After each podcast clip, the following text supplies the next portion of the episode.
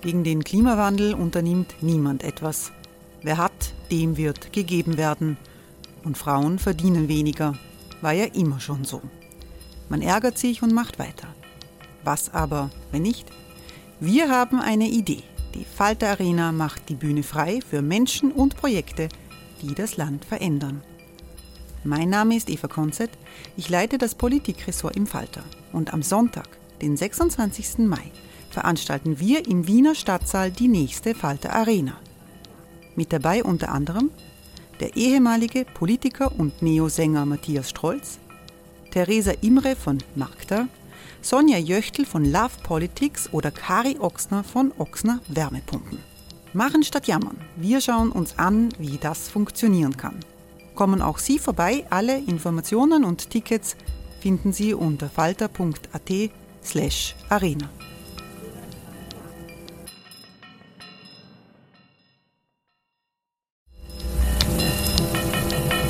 Falter-Podcasts werden durch Werbung unterstützt. Das hilft bei der Finanzierung unseres journalistischen Angebots.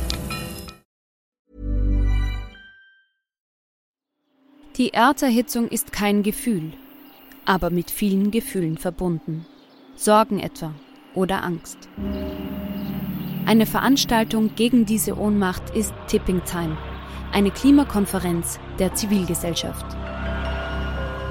Von 9.5. bis 11.5. findet Tipping Time in Kooperation von Globe Art, Solektiv und Tangente St. Pölten statt und lädt ein zu Diskurs, Diskussionen und Workshops mit namhaften Vortragenden wie Nikolai Schulz und Friederike Otto. Weitere Informationen finden Sie auf www.tangentesanktpölten.at.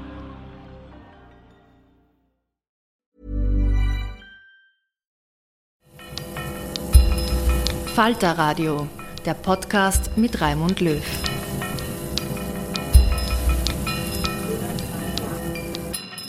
Sehr herzlich willkommen, meine Damen und Herren, im Falter Radio.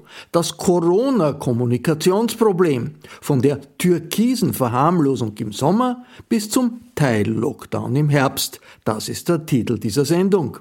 Die Corona-Pandemie hat uns Europäer wieder fest im Griff. Weil in Österreich weniger Menschen geimpft sind als in anderen Staaten Westeuropas, kommt eine Art Teil-Lockdown für ungeimpfte Menschen. Jede Woche muss der Staat neue Verschärfungen kommunizieren, und das gelingt zumeist gar nicht gut, nur die Stadt Wien macht es besser. In welchem Ausmaß hat das Misstrauen der Öffentlichkeit mit der Politik der türkis geführten Regierung unter Ex-Kanzler Kurz zu tun? Welche Rolle spielt die Propaganda der Freiheitlichen gegen Impfungen und Corona-Schutzmaßnahmen? Wie umgehen mit der weit verbreiteten Skepsis gegen wissenschaftliche Erkenntnisse? In dieser Sendung hören Sie eine Expertendiskussion zum aktuellen Umgang mit der Pandemie. Und wir bringen die klugen Worte der ORF-Journalistin Elke Ziegler über die aktuelle Bedeutung von Wissenschaftsjournalismus bei ihrer Dankesrede zur Verleihung des diesjährigen Robert Hochner Preises. Corona ein Kommunikationsproblem, das war der Titel einer Veranstaltung im Roten Salon des Wiener Volkstheaters. Mit dabei war die Politikwissenschaftlerin Natascha Strobel, die Virologin Janine Kimpel von der Medizinischen Universität Innsbruck, die Wiener Kulturstadträtin Veronika Kaup-Hasler und der Hamburger Medizinhistoriker Philipp Osten. Es war Mitte Oktober, aber die Verschärfung der Lage ein paar Wochen später war bereits zu erahnen. Moderiert hat FM4 Redakteur Boris Jordan. Boris Jordan will zu Beginn von Natascha Strobel wissen, was der kommunikative Grundfehler der Regierung in der Pandemie war. Wir haben das ja erlebt in täglichen, nahezu täglichen Pressekonferenzen, dass täglich Dinge verkündet wurden, die sich zum Teil widersprochen haben. Nur aus diesem Grund, nur aus dem Grund, damit man jeden Tag sozusagen in den Nachrichten ist. Du hast einen Mechanismus dahinter äh, entdeckt. Ich würde gar nicht sagen, dass sie das von Anfang an so gemacht haben, weil ich glaube, dass äh, die erste Reaktion gar nicht so falsch war. Und man muss ja auch insofern ein bisschen Nachsicht walten lassen bei diesen ersten Reaktionen, weil da kommt diese Pandemie, alle sind überfordert, alle wissen nicht, was zu tun ist und ähm, es ist gar nicht so ein Fehler, wenn Dinge auch falsch sind, solange man das im Nachhinein kommuniziert, warum man das revidiert, warum man das neu macht, ähm, warum sich es auch von Tag zu Tag neu ausrichten kann. Das Problem ist dann entstanden, wie man weggegangen ist von diesem also dieser Schock und dann hat man sehr früh einen Lockdown gemacht in Österreich und das hat man auch alles kommuniziert, auch alles mit der gebotenen Dringlichkeit und ein Problem wurde es dann, wo wieder dieses News Cycling, wie es heißt, also dieses auf diesen 24 Stunden News Cycle schauen und den beherrschen wollen. Die, Schlagze die nächsten 24 Stunden sind die wichtigsten. Die Schlagzeile am nächsten Tag, die will man für sich haben. Und dann hat man begonnen mit die Pandemie ist gemeistert, ähm, Licht am Ende des Tunnels äh, und ging dann über zu Sputnik kommt jetzt oder hat sich dann so Tricks erlaubt wie äh, in diesen, in diesen Vierer-Pressekonferenzen, die hat man gemacht und am nächsten Tag hat man in der Pressestunde, wenn man da ganz alleine sitzt, verkündet, jetzt kommt ein österreichweites Testprogramm. Und das Gesundheitsministerium wusste das gar nicht. Also das sind so diese typischen die Schlagzeilen beherrschen, dieses News Cycling. Und wie das in die Krisenkommunikation ähm, Einzug gehalten hat, ab da ist es wirklich zum Problem geworden, weil man sich nicht mehr sicher war, was stimmt jetzt, was, was ist übertrieben, kann ich der Person noch vertrauen, kämpfen die eigentlich nur noch dagegen einander, um irgendwie besser dazustehen.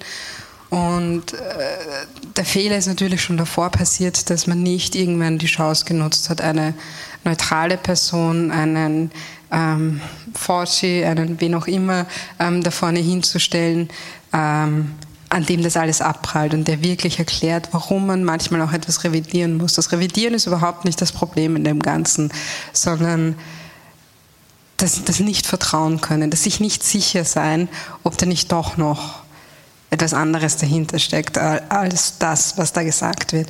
Und in einer Krise ist das absolut tödlich. Also äh, das klingt jetzt so makaber, aber das ist es wirklich, weil ähm, die Kooperation nachlässt und das, was du haben willst in einer Krise, ist Kooperation. Du willst die Leute nicht zwingen müssen, sondern du willst, dass sie von sich aus kooperieren, weil da hast du das meiste Commitment. Und das ging dann irgendwann verloren. Und das hängt ganz stark damit zusammen, dass man irgendwann von wirklich Krisenkommunikation zu, was ist jetzt eigentlich für mich am besten, was ist, damit ich nochmal 2% draufkomme in den Umfragen am besten. Und das hat man, diese Art von Kommunikation, wenn man Leute wie Kurz oder Trump oder Johnson oder Bolsonaro vorne stehen hat.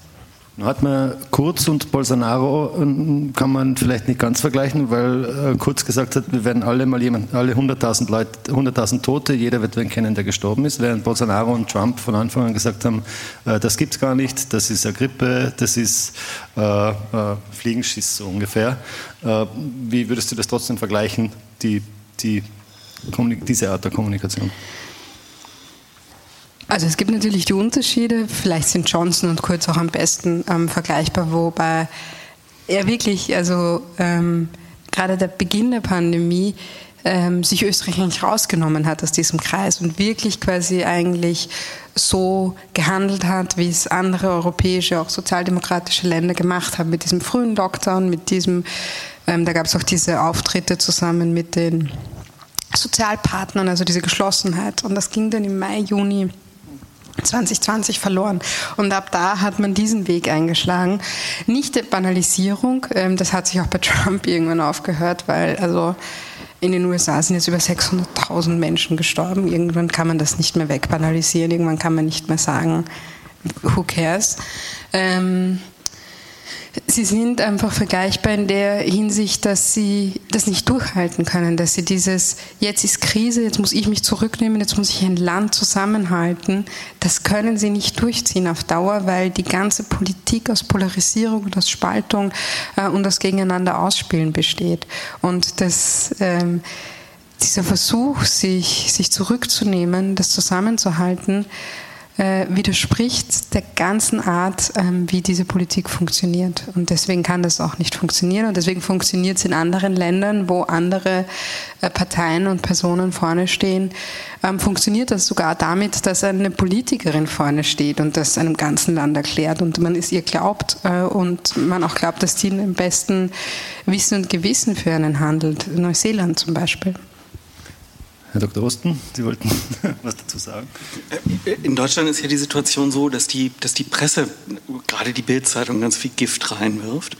Ähm, aber nicht nur die, sondern es ist ja so, Wissenschaftsjournalismus gibt es so ab den 60er Jahren. Kontergan spielt eine große Rolle, ähm, hat man gelernt von Großbritannien. Äh, vorher gab es kaum Wissenschaftsjournalismus, selbst in den Qualitätsmedien. Und jetzt aber wird die Corona-Berichterstattung vor allen Dingen von ja, den Politikressorts bestritten. Die sind darauf gedrillt, Gegensätze herauszuarbeiten. Und so sieht die Debatte dementsprechend auch aus. Nicht? Da, da bekriegen sich dann die Virologinnen und Virologen angeblich. Ähm, die, diese die Politikressortleute, die, die denken, äh, es, es, äh, naturwissenschaftliche Fakten sind Fakten. Das muss ja dann die Wahrheit sein. Dass das auch ein Prozess ist, das wird nicht kommuniziert. Das ist eine ganz komplizierte Lage. Und im Prinzip ist es in Deutschland so, dass also gerade von, von den Medien her, weil vielleicht das Auftreten doch etwas homogener ist äh, von Seiten der Politik, dann eben halt da sozusagen diese Gegensätze reingebracht werden. Ähm, und das ist so interessant. Also äh, Entwicklung von Wissenschaftsjournalismus spielt eine große Rolle, glaube ich. Wir haben in Ihrem Vortrag gehört, dass es ja äh, vor 1850 mm, mehr oder weniger nicht möglich war, äh, Dinge zu kommunizieren, außer von der Kanzel. Also dass die sozusagen die Pastoren in ihrem Fall äh, gepredigt haben, man solle sich impfen lassen und was der Pastor sagt, ist heilig und niemand wusste etwas. Wir haben jetzt aber die umgekehrte Situation, dass äh, Frau Dr. Kimball zum ersten Mal in meinem Leben äh, Virologinnen überhaupt im Fernsehen sind und da gleich fünf am Tag und drei davon widersprechen sich. Äh, wäre es Ihnen vielleicht lieber, wenn äh, es so wäre wie vorher, wo, wo eine Wahrheit verkündet wird und nicht äh, verschiedene medizinische Meinungen öffentlich verhandelt werden? Ich glaube, es ist nicht ganz so einfach. Also es sind viele Virologen im, äh, in den Medien, dann aber auch viele Nicht-Virologen, eben äh, ein Internist, der natürlich auch mit den Corona-Patienten zu tun hat. Der hat natürlich vielleicht eine bisschen andere Meinung und äh, das ist, glaube ich, dann auch ein bisschen ein Problem, dass man ähm, quasi in der Öffentlichkeit verschiedene Meinungen hört, die sich zum Teil dann auch widersprechen. Also sowas wie, macht Maske tragen Sinn oder nicht? Und man hat es dann quasi von ähm, dem Universitätsprofessor, von dem einen hört man, hat man am Anfang gehört, ja klar, macht Sinn. Und der andere äh, sagt, nein, macht gar keinen Sinn. Und dann weiß natürlich auch keiner, was irgendwie, äh, was man am Ende glauben soll, weil es sind alles irgendwie kompetente Menschen, die ähm, ja studiert sind, die ähm, eigentlich in ihrem Fach sich auskennen. Und es wurde aber dann als Essenz des Ganzen äh, verkündet, es gibt bald eine Impfung und wenn die Impfung kommt, ist alles vorbei. Dann können wir wieder äh, konsumieren, feiern, äh, knutschen, was auch immer wir wollen. warum glauben Sie jetzt, oder die Frage ist auch die Runde, an die Runde gedacht, warum hat sich diese Unsicherheit der verschiedenen Meinungen, die da kolportiert wurden, so weit entwickelt, dass man der Impfung selber skeptisch gegenübersteht? Also ich glaube, ein Grund, warum man der Impfung skeptisch gegenübersteht, ist, weil es ein neues Prinzip ist. Also man kennt viele verschiedene Impfstoffe, äh, dass man äh, abgetötete Viren hat, dass man äh, abgeschwächte Erreger hat, dass man Proteine hat. Und das sind jetzt vollkommen neue Technologien. Und die hat man relativ schnell entwickelt und die sind quasi so aus dem Nichts aufgetaucht, viel schneller als bei anderen Erregern. Und ich glaube, deswegen sind viele Menschen skeptisch dem gegenüber eingestellt. Und dass man aber diese Technologien in der Forschung eigentlich schon sehr, sehr lange kennt, ähm, in der Krebsforschung, die mRNA-Impfstoffe kennt man schon seit Jahrzehnten und es ist nichts ganz Neues, was jetzt auf einmal aufgekommen ist, aber es wirkt, glaube ich, so und ich glaube, das fördert eine gewisse Unsicherheit. Äh, Frau Kaup-Hasler, jetzt äh, muss die, wird die Politik befragt. Es geht ja auch nicht nur um die Kommunikation äh, innerhalb der Bevölkerung mittels Twitter etc. oder um die äh, täglichen Ankündigungen. Es geht auch ein wenig um die Kommunikation zwischen den äh, Politikern, zwischen der Kommunalpolitik, zwischen der Regionalpolitik. Äh, jetzt sind Sie als äh, Vertreterin der Stadtregierung Wien. Wien ist auf einen anderen Weg gegangen. Wir haben einen sehr streitbaren Gesundheitsstadtrat, der immer gesagt hat, das ist also Blödsinn, wir machen das anders, wir sind eine äh, äh, Metropole, das ist nicht so wie in Ischgl. Ähm, da hat er recht. Hat er recht. War die Kommunikation zwischen der Bundesregierung und, den, und, den, und der Lokalpolitik zufriedenstellend in, die, in dieser, was, was, was Corona und die Maßnahmen betrifft? Nein. Über, überhaupt nicht. Ähm, ich muss sagen, äh, und eigentlich müsste jetzt der Peter Hacke hier sitzen, weil der genau über diese Kommunikation sehr viel besser Bescheid weiß. Aber es ist ja so, dass wir äh, in der Stadtregierung ja durchgearbeitet haben, ist ja klar. Und wir haben uns jede Woche getroffen, oft auch online. Und, aber es gab ein permanentes Arbeiten und da kriegt man natürlich sehr viel mit. Ja. Äh, man hat äh, genau die Situation, die Sie, Frau Strobel, beschreiben. Also man hat eine Regierung, die sozusagen auch äh, dafür da ist, sozusagen die großen Maßnahmen und Entscheidungen zu prägen ähm, und zu kommunizieren. Und diese Entscheidungen, die werden auf Bundesebene getroffen und dann gibt es in Wien die Gesundheitsbehörde, die dann diese Erlässe sozusagen in äh, wirksame Erlässe der Stadt äh, ummünzt. Sie kann sie nie, äh, äh, also Maßnahmen können nicht erleichtert werden seitens der lokalen äh, Gesundheitsbehörde, sondern nur verschärft.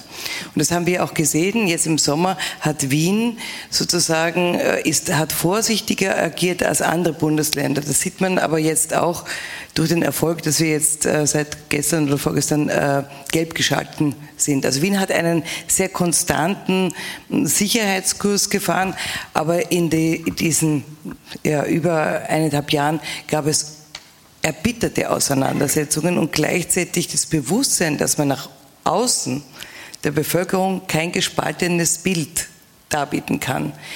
Das Problem war, ähm, also beide Bereiche, sowohl der Bund als auch die Stadt haben ihre Experten und Expertinnen, großartige Leute, mit denen wir uns auch regelmäßig getroffen haben.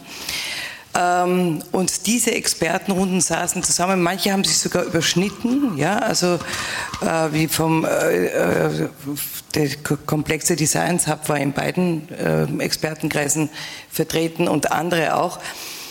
Und was ich mitbekommen habe, eben nicht Gesundheitsstadträtin seiend, ich habe schon mitbekommen, dass die Experten äh, seitens der Stadt Vorschläge gemacht haben, die dann am Ende politisch verändert wurden und oft im Widerspruch zu allen Experten standen, die sich aber dann nicht öffentlich geäußert haben.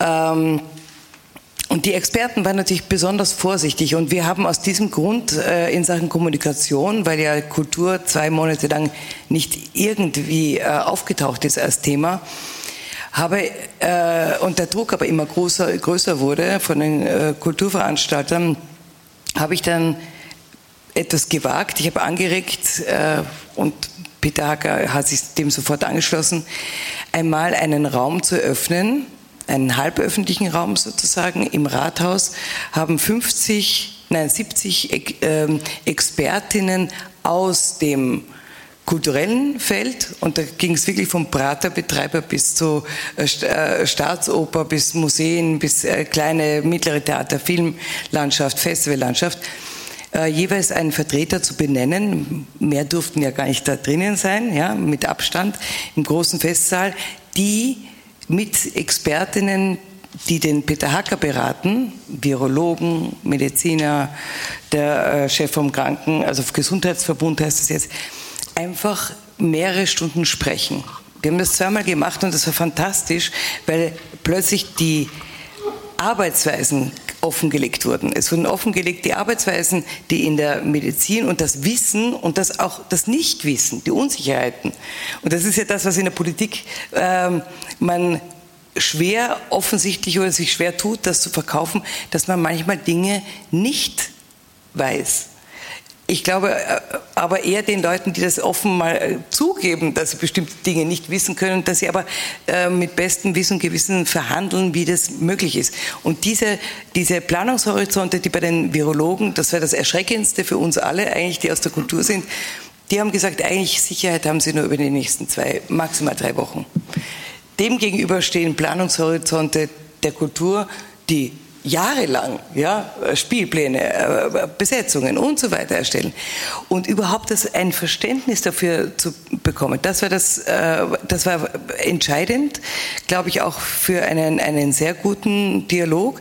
Und daraus ist aber entstanden eine Zusammenarbeit von diesen Virologen und Experten von Peter Hacker mit den Kulturveranstaltern. Das hat zu einem Leitfaden, Veranstaltungsleitfaden der Stadt Wien geführt. Sozusagen, wie kann man Corona sicher, da war damals eben zwei Meter Abstand, Maske, äh, Testungen, man muss auch immer sehen, zu welchem Zeitpunkt was entschieden, weil damals gab es noch nicht diese PCR-Tests, also die wurden gerade äh, entwickelt.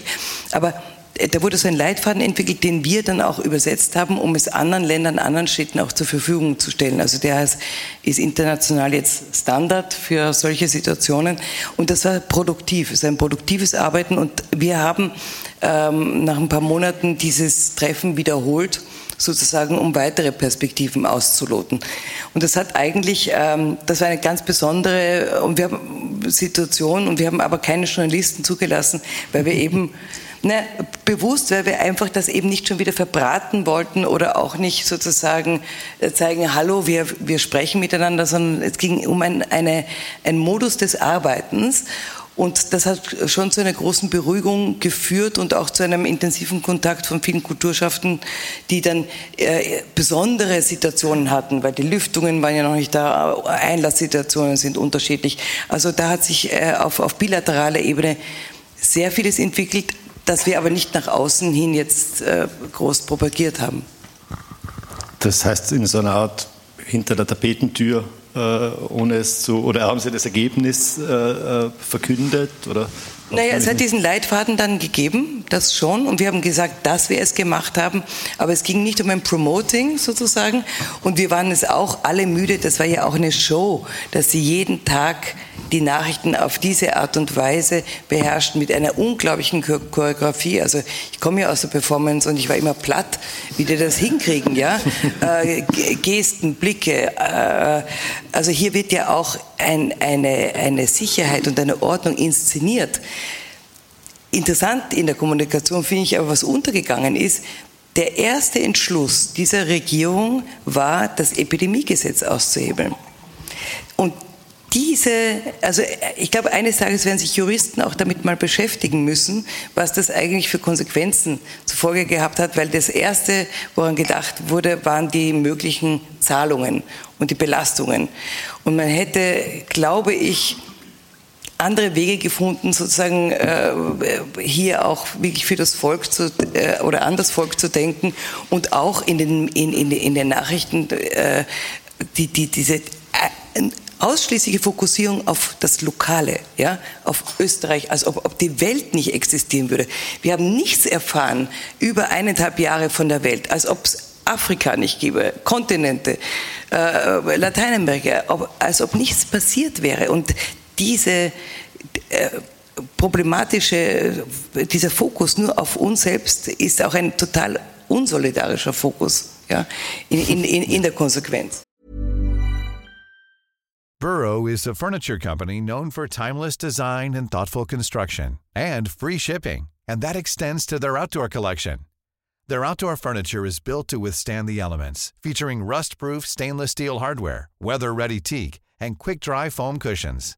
For Memorial Day, get 15% off your Burrow purchase at burrow.com slash ACAST and up to 25% off outdoor. That's up to 25% off outdoor furniture at burrow.com slash ACAST. Wir kommen noch auf die Solidarität versus die Freiheit zu sprechen, hoffe ich heute. Äh, das Epidemiegesetz, kann ich mich glaube ich erinnern, hat man deshalb ausgehebelt, so wurde es erklärt, weil, man sonst, äh, weil sonst jede Maßnahme einklagbar gewesen wäre und das wäre dann zu teuer geworden. Ist das der Grund? Warum, glauben Sie auch, dass das der Grund ist, warum man das gemacht hat? Nein, es geht um Ausfallszahlungen. Mhm. Aber die sind jetzt nicht mehr, die hätten wir zu einklagen können, die Ausfallszahlungen. Äh, und das kann man jetzt aber nicht mehr, oder? Natürlich, also äh, zum momentanen Zeitpunkt nicht. Ähm, und man hat, also ich kann mich erinnern, als die Eva Blimlinger, als ich sie gefragt habe, warum macht sie denn das äh, als allererstes, sie hat, hatte mit damals und auch, auch, auch die Lunacek weil es waren die Kollegen, mit denen ich halt zu tun hatte, und die haben gesagt, ja, das ist ein altes Gesetz, das hat sich ja auf die spanische Grippe bezogen, ja. Aber das ist so wie bei jeder Versicherung. Wir kennen das, jeder kennt das, ja. Sobald ein Versicherungsfall eintritt, erklärte die Versicherung sehr lang im, im Schriftverkehr, warum es gerade nicht möglich ist, ja. Aber dafür habe ich ja ein Epidemiegesetz. Ich kann ja nicht in, in die Zukunft vorausblicken, welche Art von Virus uns mal heimsucht. Ja? Dafür ist es ja da eigentlich. Und das auszuhebeln, finde ich demokratiepolitisch äh, extrem problematisch. Aber ja. Äh, Jetzt kann man sich erinnern an den Anfang dieser ganzen Geschichte. Äh, es gab in meiner Wahrnehmung doch eine große Solidaritätsbekundung. Man hat die, äh, das medizinische Personal beklatscht, man hat aus dem Fenster gesungen, man hat gesagt, zusammen stehen wir das durch, etc. etc. Äh, und irgendwann einmal ist es gekippt und wurde so als eine Art Obrigkeitsschikane behandelt. Was würden Sie jetzt sagen? Ich frage an das Plenum gerichtet. Wann glauben Sie, ist das gekippt? Wann ist da das, das sozusagen das Vertrauen in, in eine äh, äh, Gemeinschaftlichkeit ersetzt durch lauter individuelle Strömungen. Ich lasse mich impfen, ich nehme diesen Impfstoff, ich lasse mich nicht impfen, ich sperre mich zu Hause ein, ich gehe jetzt trotzdem baden etc. Wann ist das, wann ist das aufgebrochen, diese, diese Gemeinschaft? Ich glaube gar nicht, dass es so krass aufgebrochen ist, wie wir glauben, dass es aufgebrochen ist. Ähm, und bei all dem, was das wirklich furchtbar ist, und manchmal stehe ich im Supermarkt und kann es immer noch nicht glauben, dass wir alle mit Maske dastehen und in der Pandemie leben, also wirklich. Ähm, aber wie, wie schön war es, äh, dass die Menschen begonnen haben, sich zu organisieren. Man kauft ein und man stellt das den Nachbarn vor die Tür und man fragt seine Nachbarn mal, wie es ihnen geht. Also ich weiß nicht, äh, wer hier alle wo in einem Wohnhaus in Wien wohnt, aber hat man vielleicht davor nicht so oft gemacht. Und jetzt hat man sich, ah ja, stimmt, da unten wohnt die ältere Frau und die wohnt alleine. Und äh, hat man begonnen, ähm, sich auch so in einer Gemeinschaft zu sehen. Und das spricht ja total für Menschen, dass sie das in einer Krisensituation machen. Äh, und, und das ist schön und das ist gut und das ist solidarisch. Und ich glaube schon, dass es ein Teil auch wieder aufgebrochen ist, einfach weil man, wenn man keine Perspektive hat und wenn es für einen selbst ja auch immer enger und knapper wird, irgendwann möchte man wissen, ähm, wie es geht und dann gibt es die Berichte über die Bürgermeister und was wir nicht alles äh, dann gehört haben und äh, das, das sind wir dann so ein bisschen in der angewandten Spieltheorie, alle sind solidarisch, aber der Teil, der nicht solidarisch ist und sich nach vorne stellt, mh, hm, ja, dann will ich auch nach vorne gestellt werden.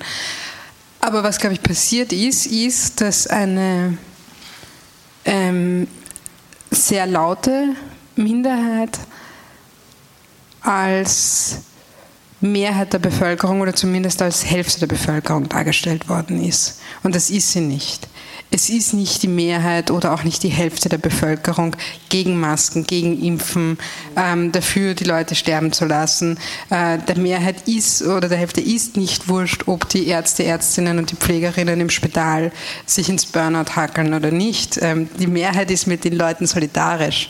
Und das Problem, und das ist auch ein mediales, ist, dass wir hier so eine unbedingt noch eine Kontroverse reinbekommen und die Person mit der krassesten, ärgsten, absurdesten Meinung kriegt nochmal das Mikro unter die Nase gehalten.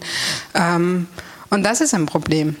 Und irgendwann hätte man noch einfach sagen müssen, ja, okay, euch gibt's, aber seid ihr A, relevant oder machen wir euch erst relevant? Und müssen wir euch einbinden oder müssen wir euch nicht einbinden? Und die Frage ist, muss man Leute einbinden, die ähm, all diese Dinge wollen oder muss man Leute einbinden, die äh, sagen, ja, naja, wenn es die Alten und die Kranken trifft, ist eigentlich wurscht. Ähm, nein, muss man nicht. Das ist aber etwas anderes als die Unsicherheiten, die bestehen. Unsicherheiten unbedingt und da hätte man auch viel mehr noch machen können. Also so Sprechstunden, auch so öffentliche Sprechstunden wären sicher schön gewesen, wo Leute all ihre Ängste, all ihre Unsicherheiten auch mal wirklich den top anerkannten Ärztinnen, Virologinnen, Biologinnen und die erklären das lang und breit. Aber das Problem ist, die hat man ja auch nicht in der Form abgebildet. Das Problem ist, man hat die wirklich krassesten, ärgsten Meinungen als gleichwertig äh, und als Bevölkerungsmehrheit dargestellt. Und ab da ist es gekippt. Ja, und wenn ich das ergänzen darf, ich glaube, ähm, das Singen von I am from Austria ähm, reicht nicht als solidarische, als solidarischer Akt. Ja? Wir brauchen doch, ähm, es müsste der Erkenntnis, wie vulnerabel unser Gesundheitssystem ist und wie vulnerabel wir sind, wie wie falsch eine Struktur ist, äh, wo die Pflege sozusagen aus Rumänien, aus der Slowakei, aus, äh, aus Tschechien kommt. Ja? Also das hat ja wahnsinnig viel offenbart an Struktur, wie sie in Wien speziell auch noch in, ähm, in einem starken Echo an das Habsburgerreich, ja? welche äh, Strukturen es der Unterbezahlung gibt. Und äh, es hätte mein Vertrauen, ähm, würde es besonders gestärkt haben, wenn äh, emsig daran gearbeitet worden wäre, hier hier neue Schritte, eine Umverteilung, eine, eine Neubewertung zu setzen. Und ich kann mich erinnern, äh, dass eben das Gesundheitssystem in Wien in seiner Ausstattung ewig äh, und einen Tag immer angegriffen wurde, weil das so viel ist und so viel zu teuer ist, zu teuer, ja, also Einsparungen, Effizienz, wo auch immer. Also das kapitalistische und neoliberale Denken ist der eigentlich hier aufgeflogen. Ja? Nirgendwo hat das irgendetwas zustande gebracht, äh, gerade nicht in der Krise und überall, ähm, wo äh, Staaten wesentliche Dienste äh, ausgelagert haben und privatisiert haben, die sind jetzt alle zusammengekracht. Das heißt, es gibt jetzt einen Prozess der Rekommunalisierung und ein, ein Prozess, also es sollte eben diesen Prozess geben, dass wir sagen, okay, was, was ist schief an unserem System, wo müssen wir Dinge ändern? Und da, da hätte ich erwartet, dass, äh, dass es eine Erkenntnis gibt und dass man an dem arbeitet, an einer zukünftigen ja, veränderten Gesellschaft.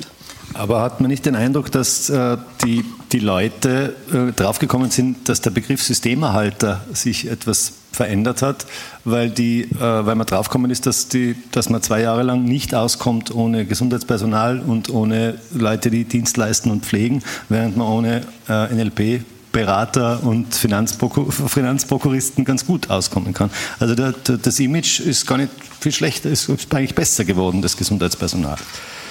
Ja, von Seiten des Volkes, aber nicht, nicht in den Taten der Regierung. Ja. Ähm, Herr Dr. Osten, äh, kann man. Äh, wollten Sie was dazu sagen? Äh, äh, nein, bitte sagen Sie, was uns da gefragt ist. Also ich, ich, ich meine, es, es gibt ähm, ein Beispiel aus, aus Großbritannien, wo es ja äh, doch schon ein bisschen schlimmer gewesen ist als hier. Ähm, gibt es ja viele Orte, an denen die Kinder ihr Essen, ihre Hauptmahlzeiten in den Schulen bekommen. Ähm, die, die Maßnahmen dann, als der Lockdown viel zu spät kam, als der Premierminister erkrankte, äh, war, dass man die Alten weggesperrt hat und die Schulen geschlossen hat. Ähm, und dann war das vorbei mit diesem Schulessen. Ja? Und diese, ich habe ja vorhin diese Bilder gezeigt aus diesem Kinderbuch von Axel Scheffler, also dem Griffelo-Zeichner. Das ist die Verlegerin Kate Wilson gewesen. Die hat eine Freundin, die hat in der Arnhem äh, Worf School, das ist in einem schlechten Stadtteil von, von London, die hat gesagt, die, sie musste die Kinder nach Hause schicken, die hatten Panik. Die wussten auch nicht, was passiert. Ähm, und, die, ähm, und dann hat sie eine schlaflose Nacht gehabt, hat dann ihren Kinderbuchzeichner angerufen und gesagt, was machen wir?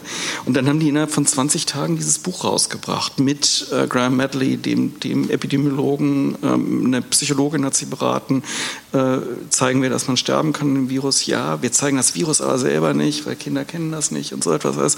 Und dieses Buch ist, weil es so auf ein diverses Publikum ausgerichtet war, für diese Schule inzwischen in 60 Sprachen übersetzt worden. Ja? Und da sieht man, es gibt diese Kinder sitzen alle vereinzelt, aber ich stelle mir vor, ja, die sitzen an den Handys von den Eltern, gucken sich im Netz dieses Buch an und machen dann trotzdem das Gleiche. Das ist so eine von diesen ganz wenigen Dingen, aber es ist genau der Punkt. Es ist eben doch in dieser Gesellschaft nicht so sehr gekippt. Und es gibt Staaten, wo das, das ist in den USA auch so, ähm, wo das eben halt dann mal ein positives Beispiel ist. Aber sorry, ich wollte. Na schön, für, danke für das positive Beispiel. Ich kann mich auch erinnern an den Fußballer Marcus Rashford, der, glaube ich, äh, aus eigenem Geld diese Schulspeisungen weiterführen hat lassen und so zum Art Volkshelden geworden ist äh, äh in, in, Großbritannien. Ähm, die äh, Kommunikation um Corona äh, nimmt schon seit einer geraumen Zeit eine andere Richtung. Man redet ja weniger sage jetzt einmal provokant über die Krankheit selbst als über die Impfung. Die Impfung bestimmt die, äh, die, äh, den, Nachrichten und, die, und, die, den Nachrichtenmarkt. Und das Framing, habe ich den Eindruck, ist, wenn es die Blöden nicht gäbe und wir wären alle geimpft, dann hätten wir es hinter uns. Wie, wie sieht es aus? Wie viele Leute, was, was bräuchten wir, äh, damit wir alle Äh, jetzt haben wir mal jemanden, der das sagen kann. Also letztendlich, ähm, es stimmt letztendlich schon irgendwie ähm, am Ende, es wird jeder irgendwann mit dem Virus in Kontakt gewesen sein, entweder durch Impfung oder durch Infektion. Das Virus wird nicht wieder verschwinden, selbst wenn wir äh, eine Herdenimmunität oder was auch immer erreichen. Das Virus wird nicht verschwinden, das wird da bleiben und am Ende wird es endemisch werden. Also das heißt, es wird ähm, so wie die Grippe, so wie andere Corona-Erkältungsviren uns jeden Winter wieder begleiten. Ähm, und das, genau das wird passieren, wenn wir genug Menschen haben, die immun sind, entweder durch Impfung oder durch Infektion. Und ähm, dann haben wir ähm, ja, im Winter quasi Wellen, die uns aber nicht wirklich äh, ja, treffen, ähm, weil jeder eine gewisse Grundimmunität hat, dann aber ähm, durch den Kontakt mit dem Virus im Winter wird das Immunsystem nochmal natürlicherweise aufgefrischt und äh, man wird nicht schwer krank. Man wird wahrscheinlich nur noch die Risikogruppen, also vielleicht wirklich die alten Menschen impfen müssen, aber der Rest hat diese natürliche Auffrischung äh, alle paar Jahre. Und äh, wir haben aber äh, ungefähr 62, 65 Prozent ist meine letzte Information in etwa. Da zählen aber die ganzen unter 12-Jährigen noch nicht dazu, die auch fast eine Million, glaube ich, sind. Äh, sind wir wirklich so weit entfernt von, von, von der Impfquote, die wir benötigen? Also in Dänemark, wo jetzt ähm, wieder letztendlich alles aufgemacht wurde, ähm, ist es bei 80 Prozent oder so. Und das ist das, was man wahrscheinlich so etwa braucht. Wenn wir jetzt alle Maßnahmen aufheben würden, alles aufmachen würden, dann würden die Krankenhäuser vermutlich überfüllt sein, weil eben von der, gerade jetzt von der Delta-Variante, ähm, die macht ein bisschen äh, mehr krank, macht leichter krank. Ähm, das führt dazu, dass auch junge Menschen ins Krankenhaus müssen, auch junge Menschen auf die Intensivstation müssen. Und wenn wir jetzt alle Maßnahmen aufheben würden, dann ähm, würde es sicherlich dazu führen, dass wir nicht mehr genug Krankenhausbetten oder Intensivstationbetten hätten. Äh, das führt uns zur Impfpflicht eigentlich. Sie haben schon kurz darüber gesprochen. Äh, die, die Frau Dr. Äh, Kimpel hat es vielleicht schon erkannt, ich selbst komme aus Tirol und Tirol speist seine Selbst, sein Selbstbewusstsein äh, hauptsächlich aus einem Freiheitskampf gegen die französische Revolution, unter anderem, was ich nicht wusste, auch aus einem äh, Kampf gegen die damalige, damalige Impfpflicht. Äh, und man kann sich vorstellen, wie die Tiroler gesagt haben, äh, man kriegt da den Eiter von einer kranken Kuh in, äh, gespritzt beziehungsweise mit einem Messer eingeflößt. Äh, da kann man relativ viele Parallelen dazu sehen. Damals war aber die Impfpflicht tatsächlich nicht keine Diskussion oder? Sagen? Ja, es ist tatsächlich so, dass die nicht so heftig diskutiert wurde. Ich meine, es ist ja eine, also die Leute haben zum ersten Mal, die meisten zum einzigen Mal in, in ihrem Leben einen Arzt gesehen. Das war auch gleichzeitig ein Vertreter der Behörden. Ähm, diese Langvogteiärzte, Impfärzte, die unterstanden natürlich den Innenministerien. Ähm, ich habe es vorhin dargestellt, klar, es ist so, dass die, die Kirchenbücher wurden konsultiert, die wurden in Impflisten überführt und diese Impflisten sind die ersten Einwohnermelderegister, äh, die, die wir in Europa haben. Also es geht schon, die Medikalisierung geht schon einher mit einer Erfassung. Das ist, das ist ganz klar. Ähm, und die, die, die Obrigkeit kommt auf diese Art und Weise sehr, sehr nah. Ähm, jetzt ist natürlich die Frage, wenn das jetzt ein, also ja, Freiheitskampf äh, ist ja ein schönes Wort dafür, ähm, sich ich entschuldige mich für das Wort in diesem Zusammenhang. Ja, ja, ja ich, Sie sind das Tirol, das geht nicht anders. Ähm, aber das, äh, das ist ja tatsächlich ein ähm, äh, wirklich ganz interessant, wenn es von außen aufoktroyiert ist. Das war nicht so gemeint. Ähm, wenn es von außen aufoktroyiert ist, ist es natürlich etwas anderes noch einmal, als wenn es als Nation Building von dem Staat selbst durchgeführt wird. Und wir haben natürlich, wir haben ja Johann Peter Frank war Stadtarzt in Wien. Also äh, die medizinische Polizei war das System des aufgeklärten Absolutismus, was hier galt. Und, äh, und dementsprechend kann man im Prinzip ja, ist das natürlich auch eine, eine Legende. Ich kann mich leider in der Tiroler Geschichte nicht, äh, äh, nicht, nicht aus, muss ich, muss ich zugeben. Deswegen die langen Worte dazu. Ähm, aber Impfpflicht. Ähm, ist tatsächlich erst ab den 1850er Jahren ein kontroverses Thema, aber da ist dann gesetzt, wie es heute ähm, diskutiert wird. Denn die, ein ganz großer Teil der Impfgegnerinnen und Impfgegner stellt sich dagegen, weil es eine ähm, Obrigkeitsmaßnahme ist ähm, und weil es sagt, dass wir die Prämisse der Naturwissenschaften auf diese Art und Weise an die Körper bringen. Ja, und die Menschen können sich ja eigentlich unterscheiden. Äh, orientiere ich mich an den Naturwissenschaften, unter, orientiere ich mich an religiösen Vorstellungen? Die, die, äh, die Freiheit haben Menschen ja. Vielleicht ja. ganz, ganz kurz. Ähm, in, in Großbritannien haben die Liberaldemokraten einen, einen großen Stimmenzuwachs gehabt im Jahr 1908, weil sie gesagt haben, es gibt eine Pockenimpfpflicht, aber die Leute dürfen eine Gewissensentscheidung äh, äh, treffen. Und wer einen langen Brief geschrieben hat an seine Innenbehörde, der darf eben halt äh, sein Kind dann nicht impfen lassen. Und wenn wir uns jetzt angucken, wir haben drei bis fünf Prozent Hardcore-ImpfgegnerInnen. Äh, äh, das, das ist nicht viel, das sehen wir bei den Masern. Ähm, wenn wir das öffnen, haben wir natürlich immer noch mehr Chancen und wir müssen natürlich viel mehr kommunizieren. Klar, diese Kampagnen sind viel wichtiger, als die Leute unter Druck zu setzen. In Deutschland mit denen, mit denen äh, es ist ja so, dass die Impf, äh, dass die, dass die Testungen jetzt nicht mehr umsonst sind für die, für die Ungeimpften. Das, wen bestraft man damit? Die Epidemiologinnen? Äh, Unsinn ist das. Ja. Aber äh, es wird ja auch insinuiert, dass man durch Impfkampagnen, äh, durch professionalisiertere äh, Aufklärungskampagnen mehr Leute erreichen wird. Ich habe aber schon den Eindruck, als ob die letzten eineinhalb Jahre gar nichts anderes in den Medien stattgefunden hätte als diese Pandemie. Äh, wie, wie, kann man da insinuieren, dass die Leute das noch nicht wüssten? Äh, dass es eine Impfung gibt zum Beispiel oder dass man dann nicht krank wird, wenn man geimpft wird oder so.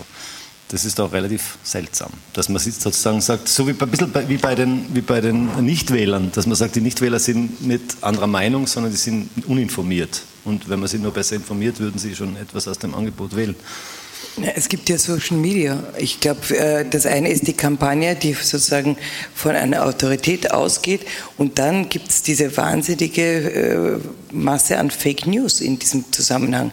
Das ist unglaublich, welche Verschwörungstheorien von allen Ecken damit verbunden sind. Interessanterweise äh, haben die Leute überhaupt kein Problem, wenn sie eine Ayurveda-Kur in Indien machen, sich 14 Impfungen in den Hintern jagen zu lassen, aber uns fragen nicht, nicht nach, worin das alles besteht, ja, oder essen whatever und schauen nicht, was da eigentlich für ähm, chemische Prozesse dahinter äh, sind, ja, in unserem täglichen äh, Essen. Aber da gibt es irgendwie so wie eine, eine letzte Resistenz gegenüber dem Staat. Ja. Also hier ist ein Punkt erreicht, wo ich diesem Staat, der mir sowieso am Arsch geht, oh, pardon, ähm, äh, aber so, so, denken die Leute, ja, äh, der, wo ich dem Staat einfach sagen kann, so und bis dahin und äh, nicht, mehr, nicht weiter. Ja. Das ist, äh, und, und diese Fake News, die spielen da in Social Media einfach auch für die Meinungsbildung eine enorme Rolle. Aber Phil, ja, man hat ja auch, es wird ja auch unter, äh, man unterhält sich auch via WhatsApp über Überwachung, was auch ein bisschen absurd ist. Aber wir haben gehört, dass die, dass die, dass die, wir haben gehört, dass geht auch hin und wieder schief, ne? Wir haben gehört, dass die mRNA-Impfung, ist das richtig, wie ich sie nenne? Äh, mRNA-Impfung äh, relativ neu ist. Also dass, man könnte sagen, dass in dem Fall vielleicht die Skepsis nicht nur gegen die Obrigkeit oder die Naturwissenschaft an sich ist, sondern gegen die Gentechnik äh, oder gegen die Pharmaindustrie. Und gegen die Pharmaindustrie skeptisch zu sein, ist jetzt nicht völlig absurd. Wir haben Monsanto und Contagan und was auch immer. Äh, und die äh, Genmanipulation, wie man sie, glaube ich, im Volksmund nennt, ist auch nicht völlig unumstritten. Vielleicht, dass da zwei Dinge zusammenkommen. Aber Sie sagen, dass die mRNA-Impfung äh, in Wissenschaftskreisen schon üblich ist. ja, also es ist jetzt was, äh, sonst, sonst wäre es auch gar nicht möglich gewesen, so schnell einen Impfstoff zu entwickeln, wenn das jetzt ein vollkommen neues Prinzip gewesen wäre, was man vorher noch gar nicht gekannt hätte.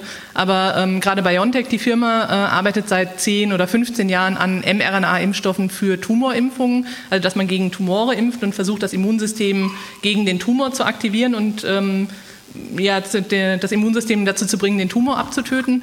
Und also da, daher kennt man das schon von der Technologie, dass man es produzieren kann. Äh, und man kennt es auch sehr lange aus Tiermodellen und weiß eigentlich, dass es sicher ist.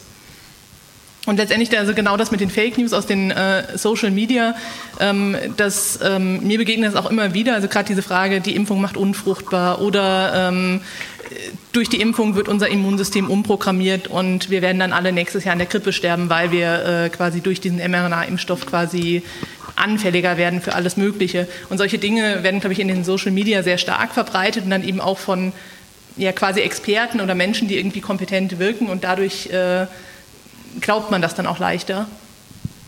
Und man hat ja, glaube ich, auch äh, den Eindruck via Algorithmen und via Social Media, dass es viel mehr Leute sind, die skeptisch sind, als es tatsächlich sind, oder? nehme ich mal an. Nee, wir, wir, kriegen natürlich das nur zu sehen, was, was in unserer Blase passiert. Nicht? Und äh, ich glaube, das ist, das ist tatsächlich das, das Problem. Nicht? Also die, wir kriegen ja das zugewiesen, was, äh, äh, was im Prinzip unsere eigene Meinung ist.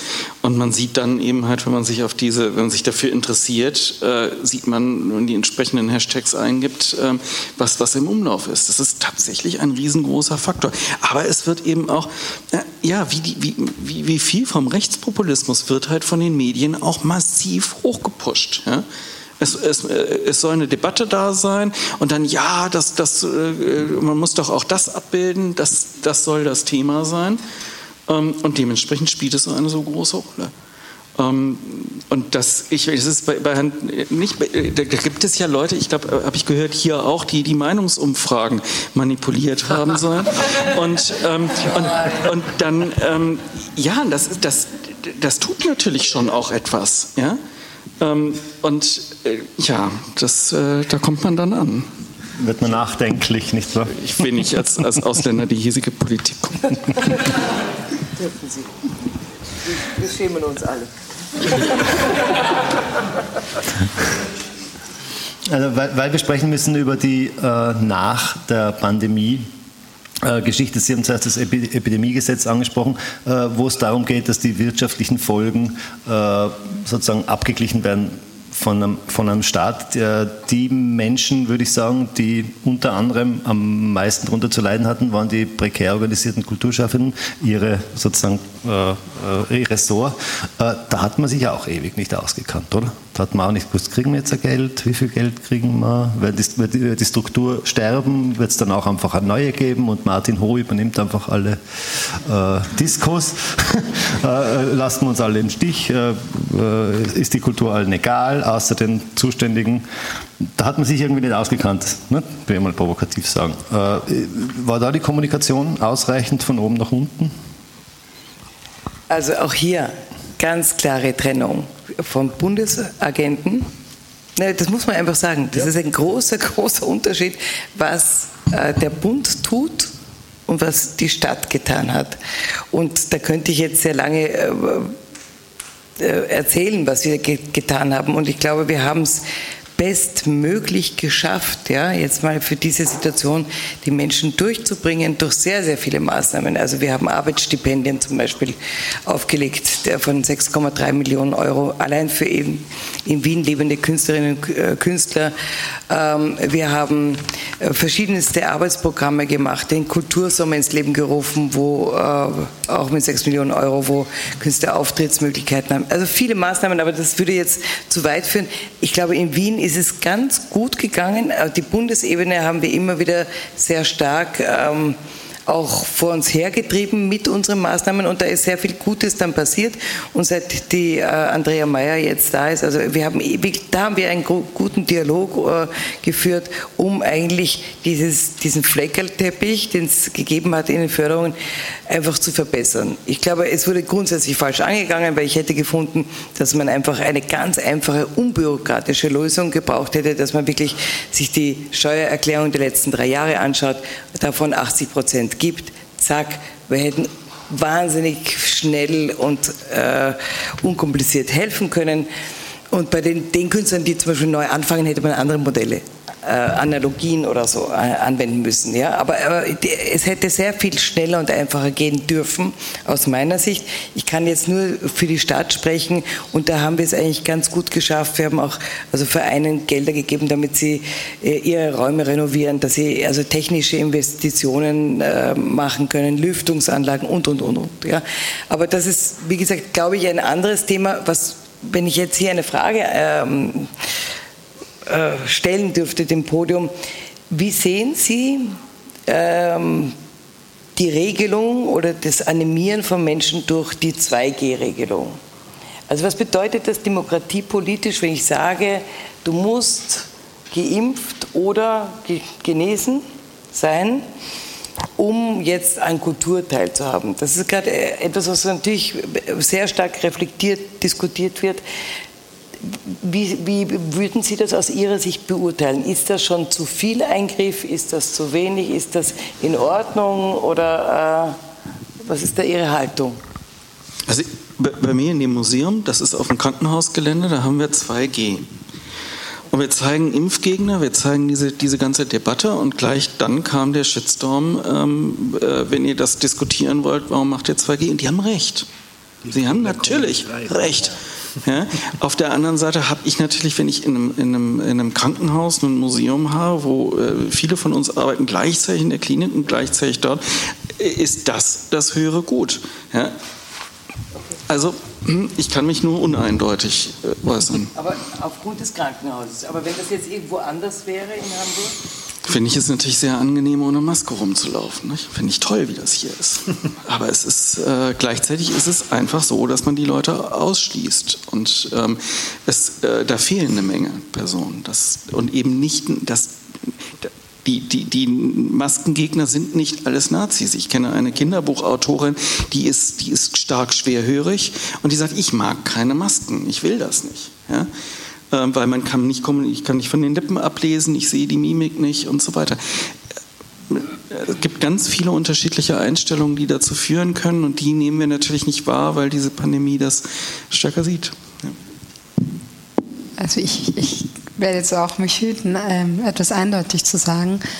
Aber, aber ähm, es gibt ja auch das Umgekehrte. Wen schließt man aus, wenn man nicht 2G macht?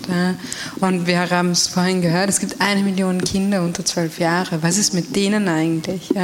Wo, wie viel Angst muss ich jetzt haben, wenn ich mit meinen zwei kleinen Kindern wohin gehe, wenn dort Personen sind, die vielleicht gar nichts von diesen 3Gs machen und ich habe wirklich keine Lust darauf, dass meine Kinder krank werden.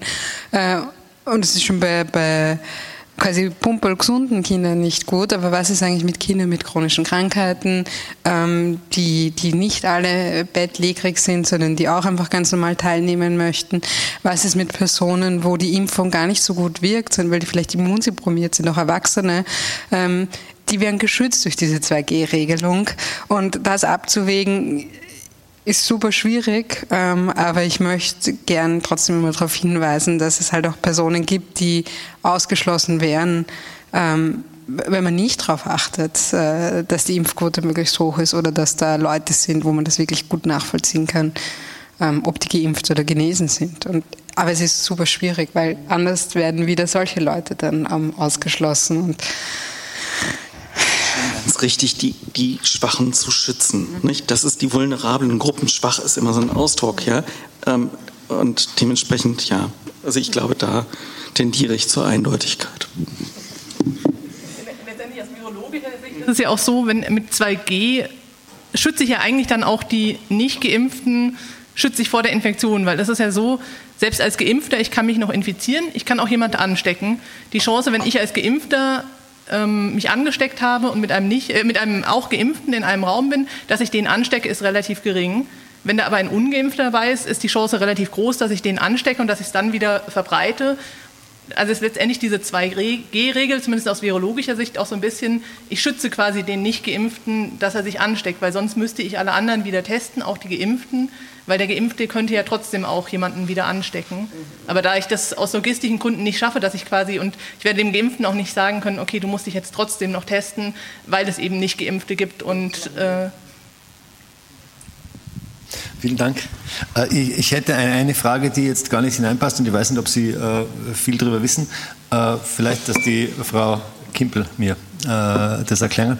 Die wissenschaftliche Forschung, die sozusagen von einem Konzern initiiert wird, vorfinanziert die, das Forschungsergebnis und äh, dann sozusagen hat sie ja zeitlang Zeit, mit Hilfe des Produkts diese äh, Kosten wieder reinzubekommen. Danach äh, kann jeder diese Substanz herstellen. Ist es so?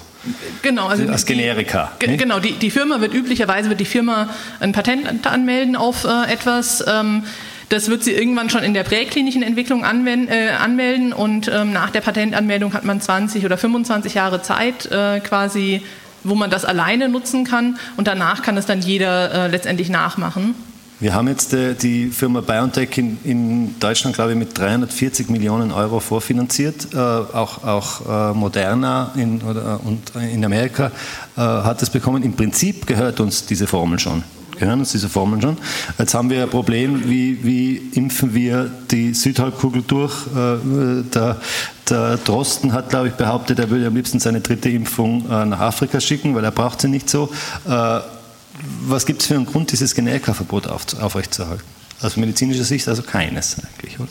Nein, also nicht wirklich. Und es gibt ja bei vielen ähm, Medikamenten, also gerade zum Beispiel HIV-Medikamente oder so, ähm, dass auch vor Ablauf der Patente, äh, die in zum Beispiel afrikanischen Ländern, wo eben äh, die eben sehr stark auch von, von der Infektion betroffen sind, dass die eben dort selber auch hergestellt werden und dort dann auch äh, quasi vertrieben werden und dann auch günstiger vertrieben werden. Weil es auch ein Argument war, dass die so, so, sozusagen bloßflüsterten das nicht können. Äh, was, dem widerspricht aber, dass sehr viele dieser Dinge bereits jetzt in diesen Ländern erzeugt werden, vor allem in Indien und in Nigeria. Äh, das heißt, das Generikaverbot, ich weiß nicht, was da die Bevölkerung davon hält, ich habe das immer auf Frechheit gefunden eigentlich. Äh, und das, ich ähm, weiß nicht, wie, wie sich das lösen ließe. Äh, müsste man das auf politischer Ebene in den westlichen Ländern durchbringen oder müsste man es einfach stehlen, die Formel stehlen, ah, durchsickern lassen? Dazu passt ja genau, was die Frau Kopp-Hasler vorher gesagt hat, dieses quasi, es wird immer, ist immer kleiner geworden, was jetzt das Wichtigste ist, weil äh, halt diese Entsolidarisierungsprozesse auch, also, oder zumindest diese Diskurse in der Presse ähm, eingesetzt haben. Und, äh, also ich, ich weiß es an mir selbst, irgendwann habe ich mir gedacht, Hauptsache ich bin geimpft und Hauptsache meine Familie ist geimpft und über den Rest habe ich auch überhaupt keine Kontrolle mehr und und das ist natürlich komplett falsch, weil man will natürlich, dass möglichst viele Menschen. Und da hätte man, und das sind dann politische Prozesse, auch von Anfang an überlegen müssen, wie verteile ich das Ganze? Und nicht die, die am lautesten schreien und nicht die, die am besten Geld hergeben, sondern die Bevölkerungsschnitte sind anders, mit, mit Altersstrukturen und so weiter. Und da ist schon also äh, argumentierbar, dass die, wo es wirklich eine junge Bevölkerung gibt, dass die später ähm, einen Impfstoff bekommen. Äh, das hätte Europa sowieso wieder bevorzugt. Aber all diese Parameter ähm, und das hat man nicht gemacht, sondern man äh, ist jetzt in also wirklich wohlstandsverwahrlosten, Entschuldigung, äh, Diskussionen. Ich will diesen Impfstoff und ich möchte mich der, und es ist mir schon zu mühsam, mich da überhaupt anzumelden. Ähm, und ich will mich überhaupt nicht impfen lassen und wir verbrennen Masken. Und andere Länder sind noch nicht mal zu einem Prozent durchgeimpft. Und ähm, diese Diskussion muss man auf jeden Fall äh, auch führen. Auch innerhalb von Europa ist es nicht gleich. Äh, und äh, Asien, Lateinamerika und so weiter. Und dann braucht man, also Kuba stellt einen eigenen äh, Impfstoff her und verteilt den. genau. Und äh, da, da, da, rümpft man dann mit der Nase oder glaubt, das ist irgendwie sowas äh, für ein Mistkübel und äh, ja. Da, braucht man sich nicht wundern. Und da ist ganz viel ähm, europäische Arroganz ähm, dahinter, die völlig unangebracht ist, weil äh, so rasend gut hat sich Europa jetzt auch nicht im Gro angestellt in dieser Pandemie. Also ja, im Prinzip, aber es wird darüber diskutiert, weil völlig klar ist, dass es, dieses Virus ist global und es verbreitet sich global. Aber gucken wir mal auf die Tuberkulose, nicht? 1,5 Millionen Menschen sterben pro Jahr an der Tuberkulose, die seit so 1953, 54 mit einer krassen Dreifachtherapie durchaus behandelbar ist. Äh, die sterben halt nicht hier, nicht? Das kratzt uns nicht. Und ähm, da stehen wir moralisch. Es, es, kommen ja auch die Pocken zurück und die Pest. Und ja, die, die, Pocken, die Pocken nicht, weil die tatsächlich nur die Menschen, diese Menschenpocken jedenfalls, können nur die Menschen kriegen. Ausrotten können wir eh nur die Krankheiten, die nur diese eine Spezies kriegt. Nicht? Das, äh, mit den anderen haben wir da wenig Chancen. Das führt uns zum äh, unerfreulichen Thema, nämlich wer zahlt das alles und wie zahlen wir es? Also wir werden äh, wirtschaftliche äh, Folgen verspüren von der Pandemie. Wir werden ein, ein Stocken des Welthandels, ein Stocken des äh, Tourismus und Warenverkehrs spüren. Das heißt, mit dem äh, Hurra-Wirtschaftswachstum, mit der neoliberalen Struktur wird es nicht ohne weiteres und ungebremst so weitergehen. Äh, und äh, wie, wie, kommen wir, wie kommen wir an das Geld? Gibt es da Vorschläge vielleicht? Äh, äh, man, könnte, man könnte sich ja, was weiß ich, Gegenfinanzierungen überlegen. Das Ganze ist ja nicht, nicht mit, mit, mit einer Art Steuergerechtigkeit, mit einer internationalen Ähm, auch im Hinblick auf die Klimakrise kann man Strukturen, wirtschaftliche Strukturen sowieso ganz umstellen und äh, äh, nicht mehr auf, auf, äh, damit rechnen, dass jedes Ersatzteil jede Sekunde verfügbar sein muss. Äh, haben, haben, hat, hat jemand im Plenum irgendeine Zukunftsvision, wie das die nächsten paar Jahre weitergeht? Also ich spreche hier von einer Vision. Ja, ja bitte. Ich habe während der Pandemie einmal einen Börsenbericht der ARD gesehen, der wunderbar war, völlig unideologisch, nur Fakten. Und zwar wurde beschrieben, äh, wie hoch die Anzahl der Milliardäre sind, die in der Pandemie angewachsen ist. Das war eine eindeutige Kurve nach oben. Und wie gleichzeitig die Gehälter der Menschen gesunken sind. Diese Schere, wenn man das mal als Faktum hat, finde ich, ist egal, äh, welcher Couleur man äh, als Politiker da ist, ist es die Aufgabe, diese Schere einfach zu verringern. Und wir haben unglaubliche Gewinner der Krise. Ja, also der Rewe-Konzern, viele Konzerne, Amazon, äh, Facebook, whatever. Wir haben seit Jahrzehnten ein, äh, eine Steuerungerechtigkeit im großen Stil. Und wenn man sich nur anschaut, was Steuervermeidungsstrategien jedes Jahr Europa an Steuergeldern ähm, sozusagen entzieht, Steuervermeidung und äh, Steuerflucht, das sind zig Milliarden Beträge. Allein in Europa sind es, glaube ich, bis zu sind schwankende Zahlen und Angaben. Also ich bin keine Wirtschaftsexpertin, aber ich habe das mal gelesen, also bis zu 70 Milliarden Euro. Ja? Dieses Geld ist einfach abzuholen. Ja, man muss als Politiker äh, daran arbeiten, dass das, was der Gesellschaft entzogen wurde, durch eine, auch hier wieder, durch ein völlig krankes und falsches System, es geht ja nicht darum, denen was wegzunehmen. Ich möchte nur, dass sie das bezahlen, so wie ich meine Steuer zahle und Sie alle Ihre Steuern zahlen. Die sollen ihren Share an der Gesellschaft zahlen. Und das ist noch nicht Kommunismus, finde ich, das ist einfach normale Gerechtigkeit. Und ich möchte, dass Sie das tun. Und äh, würden Sie das tun, dann hätten wir keine Bildungskrise, wir hätten keine medizinische Gesundheitskrise, der, der globale Süden könnte Entwicklungsprogramme machen. Also das ist, und wir müssen von den Großen, ist es, vielleicht halten Sie mich für vertrottelt und naiv. Ganz und gar nicht. Äh, aber ich glaube, wir, müssen endlich anfangen, nicht wie Bauern im Mittelalter dazusitzen und zu sagen, das ist leider ein Naturgesetz, dass der Fürst so mich knechtet und, meine Tochter äh, sozusagen entführt vor ihrer Hochzeit. Äh, da sind wir doch alle unglaublich gehorsam. Können wir endlich mal ein bisschen Haltung zeigen und sagen, nein, wir wollen als Gesellschaft darüber mal sprechen und welche, und wir beauftragen unsere Politiker daran zu arbeiten, auf dem jeweiligen Level, wo wir wählen können, ja. Jetzt bin ich halt, ich bin in der Stadt Wien, ich weiß, ich kann das jetzt nicht für die ganze Welt machen. Aber, aber können wir nicht äh, den Auftrag geben, liebe Politik, ihr müsst landesweit, europaweit euch dafür einsetzen. Und ich wäre jetzt gar nicht ganz pessimistisch, weil da hat sich ja doch was in den letzten Monaten auch schon getan. Also dieses Bewusstsein sickert so langsam und ich hoffe, dass das eben auch eine Erkenntnis der Pandemie ist, dass wir das einfach einfordern. Es ist ganz spannend, wenn man sich eben anguckt, nach der spanischen Grippe war ja auch nach dem Ersten Weltkrieg. Da brach sozusagen die Habsburger Monarchie brach zusammen, die, die, das Deutsche Kaiserreich brach zusammen. Ähm, Gesundheits- und Sozialfürsorge war ja sehr, sehr schlecht, nicht? Säuglingssterblichkeit 25 Prozent. Und innerhalb dieser Zeit Hyperinflation, Nachkriegshunger, hat sich die Säuglingssterblichkeit halbiert. Warum?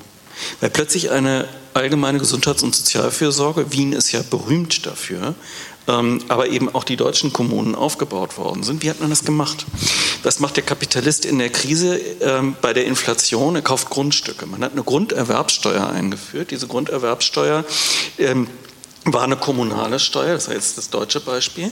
Und mit dieser Grunderwerbssteuer hat man sozusagen hat man den Aufbau einer gesamten Gesundheits- und Sozialfürsorge, die es im Kaiserreich nicht gab, quasi ähm, finanziert. Ja, ja, jetzt ist natürlich die Frage, wie, wie äh, was, was haben wir jetzt? Nicht? Amazon und, und die Logistikunternehmen haben ihren Wert mindestens verdoppelt. Nicht? Also der Wirtschaft geht es hervorragend. Ähm, ja, die Politik ist gefragt.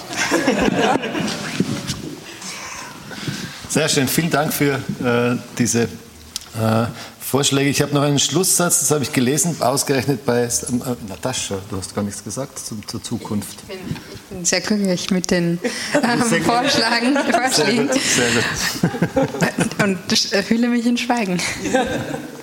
Ich habe noch einen Schlusssatz, den ich bei äh, Slavoj Žižek gelesen habe, nämlich äh, Alain, Alain Badiou, excuse my French, behauptet, die äh, äh Pandemie ist eine Generalprobe für die Klimakrise.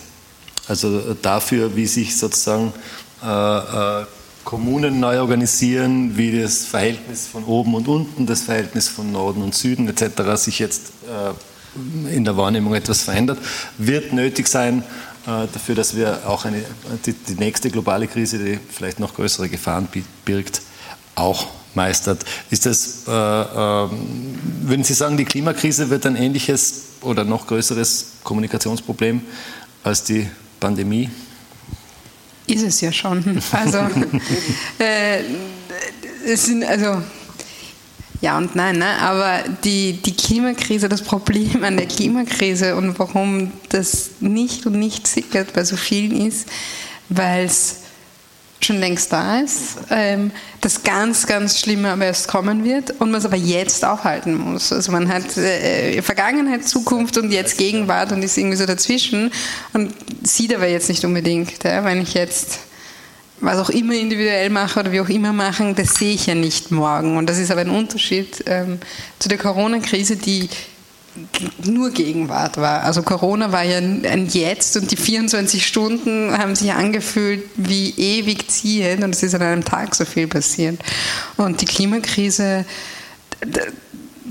und was auf dem Spiel steht, das, das ist nicht klar, weil man das in der Enormität nicht erfassen kann. Wie soll ich denn erfassen, dass die ganze Welt am Spiel steht? Das ist doch, also das verstehe ich doch nicht, ja, weil dann, dann falle ich doch in den Fatalismus und sage, okay, also wenn wir jetzt eh schon kurz vor so einer Apokalypse sind, ist auch schon wurscht, oder? Ob ich jetzt äh, die Gurken im Plastik äh, kaufen oder nicht, weil ich meine, was, was macht so für einen wie, Unterschied? Das ist aber so, wie dass man sagt, da kriege ich, krieg ich halt Corona, ist ja wurscht, das ist ja, nicht ja, ja, und deswegen, also äh, Klimakrise ist nochmal wirklich eine ganz andere und, und die, die Dringlichkeit ohne den Fatalismus ähm, wäre ganz, ganz wichtig darzustellen.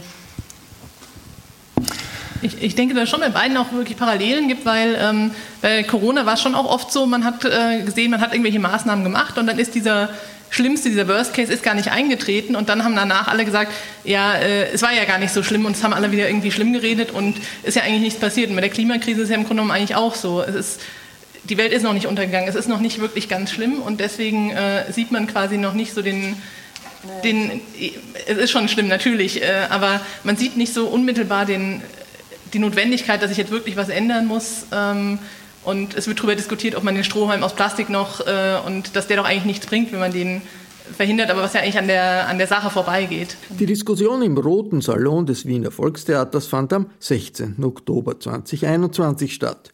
Elke Ziegler ist in den Journalen des ORF Hörfunks als Wissenschaftsjournalistin die Erklärerin des Coronavirus und seiner Folgen. Am 19. Oktober hat ihr der Bundespräsident den Robert Hochner Preis für publizistische Leistungen im Bereich der elektronischen Medien verliehen. Der geimpft noch genesen ist. Hören Sie Elke Zieglers Rede. Vor rund drei Wochen hat die politische Instrumentalisierung der Impfung gegen Covid-19 ihren vorläufigen absurden Höhepunkt gefunden. Mit einem Antikörpertest, der fehlenden Immunschutz belegen sollte und wie ein Triumph gefeiert wurde. Das zeigt eindringlich, wo wir in der politischen Debatte mittlerweile gelandet sind und dass Wissenschaft und Wissenschaftsjournalismus sich mittendrin befinden. Seit eineinhalb Jahren leben wir nun mitten in einer Pandemie. Viren gehören zu den faszinierendsten Bestandteilen unserer Welt. Eigentlich sind sie gar keine Lebewesen. Sie können sich nicht eigenständig vermehren. Sie haben keinen eigenen Stoffwechsel. Ohne ihre Wirte sind sie nichts und dennoch gibt es sie auf der Erde, seitdem es Leben gibt. Wie viele es sind, man weiß es nicht. Früher haben die Menschen gedacht, Krankheiten wären eine Strafe der Götter. Dämonen würden sie heimsuchen. Im Mittelalter haben sich Menschen gegeißelt, die Ablasskasse der Kirche war gut gefüllt, um Krankheiten abzuwenden. Im Winter vor zwei Jahren erreichen Österreich erste Berichte von einer Lungenkrankheit in China. Das Attribut mysteriös wird ihr auch damals noch zugeschrieben, aber das sollte sich ändern, so schnell wie noch nie zuvor. Wissenschaft ist eine maßgebliche Quelle zur Entzauberung von Pandemien, schreibt der Soziologe Alexander Bogner in seinem ausgezeichneten Essay zum Thema, was Wissenschaft in der Pandemie leisten kann. Unter dem Druck wissenschaftlicher Aufklärung verdampfe der Glaube, äh, Verzeihung, verdampfe alles Magische und Mythische an die Stelle eines vormodernen Schicksalsglaubens, trete der Glaube an die Beherrschbarkeit durch Wissen. Und das ist genau der Punkt, wo Wissenschaft in Konflikt mit der Politik geraten kann. Denn Emotionalisierung ist eine Triebfeder moderner Politik. Sie braucht die Gefühlsebene, um Menschen anzusprechen, im Verständnis mancher zu steuern. Wie schädlich es für beide Seiten sein kann, wenn sich diese Logiken vermischen, wird gleich zu Beginn der Pandemie deutlich. Zur Argumentation des ersten Lockdowns wird von der Regierungsspitze auf mögliche 100.000 Tote in Österreich verwiesen. Auf Basis eines wissenschaftlichen Papiers, das im Kanzleramt höchst willkommen war, sogar zwei Universitätsrektoren waren im Windschatten recht gerne dabei. Inhaltlich war das unhaltbar und im Nachhinein den Verfassern mehr als unangenehm. Und nun mit dem Wissen über mutmaßlich gefälschte Umfragen erscheint natürlich auch dieses Papier in einem ganz neuen Licht. Der Punkt ist aber, die Rede von 100.000 Toten war nicht das einzige Beispiel von Pandemie-Management durch Emotionen. Und diese Vorgangsweise rächt sich in den weiteren Monaten. Die Glaubwürdigkeit schwindet, die Impfung wird zum Politikum. Die Mythologisierung von Pandemie und Impfung fällt auf fruchtbaren Boden. Verschwörungstheorien florieren. Gleichzeitig werden berechtigte Fragen und Zweifel diskreditiert. Der Diskurs verschwindet. Wissenschaft ist kein Schaukampf, wissenschaftliche Debatten kein Duell, bei dem ein Ranking erstellt wird, wer gewonnen hat. Eine Politik, die abweichende Positionen in der Wissenschaft benutzt, um ihre Glaubwürdigkeit insgesamt zu beschädigen, schadet letztendlich jeder modernen Gesellschaft und beraubt sie ihrer Zukunftsfähigkeit. Was es in der Wissenschaft gibt, ist ein Prozess, in dem Evidenz erzeugt wird. Aus einer riesigen Menge von Informationen destilliert sich Wissen, das durch wiederholtes Nachprüfen bis zu seiner Widerlegung gesichert ist. Diese Evidenz sollte in einer aufgeklärten Gesellschaft die Basis von Politik sein.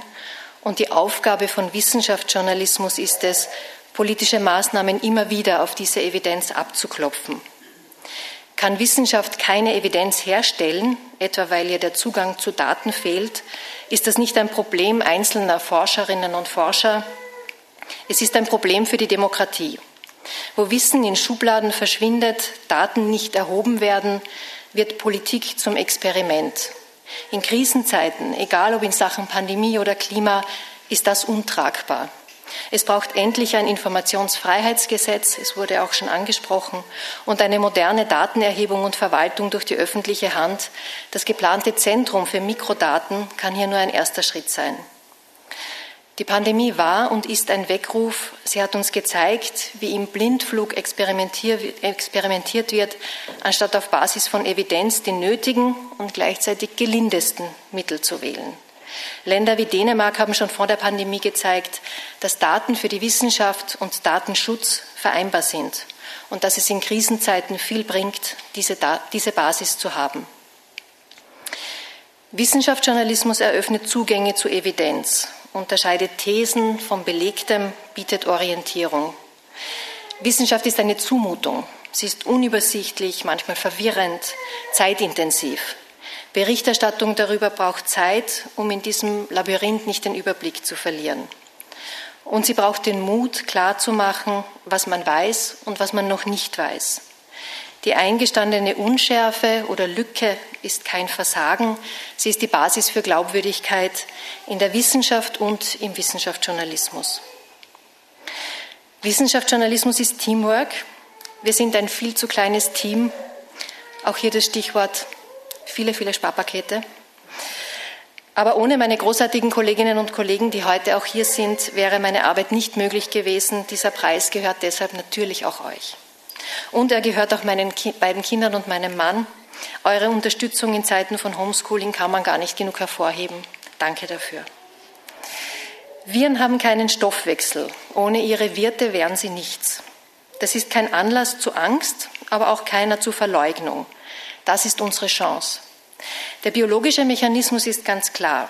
Je weniger Körperzellen das Virus kapern und zu Kopiermaschinen machen kann, desto schwieriger wird es mit der Verbreitung. Meine Damen und Herren, wir sind nicht mehr ausgeliefert. Wir müssen nicht glauben, sondern wir können wissen. Lassen wir dieses Wissen nicht parteipolitisieren. Den Robert-Hochner-Preis sehe ich als Ermutigung, daran weiterzuarbeiten. Und ich bedanke mich bei allen sehr herzlich dafür. Der Robert-Hochner-Preis ist am 19.10.2021 vom Bundespräsident van der Bellen verliehen worden. Wir gratulieren und ich bedanke mich bei der Kollegin für das Okay zur Übertragung ihrer Rede. Ebenfalls bedanke ich mich beim Wiener Volkstheater, das dem Falterradio die Aufnahme der Podiumsdiskussion Corona ein Kommunikationsproblem vom 16. Oktober 2021 zur Verfügung gestellt hat. Ich verabschiede mich von allen, die uns auf UKW hören, im Freirad Tirol und auf Radio Agora in Kärnten. Aktuelle Informationen zur Corona-Lage samt der politischen Hintergründe finden Sie jede Woche im Falter. Ein Falter-Abo bestellt man ganz einfach im Internet unter der Adresse abo.falter.at. Und wenn Sie jetzt schon etwas gegen den bevorstehenden Stress mit Weihnachtsgeschenken unternehmen wollen, dann ist ein Geschenksabo des Falter natürlich überhaupt ideal. Ursula Winterauer hat die Signation gestaltet, Philipp Dietrich betreut die Audiotechnik im Falter. Ich verabschiede mich bis zur nächsten Folge.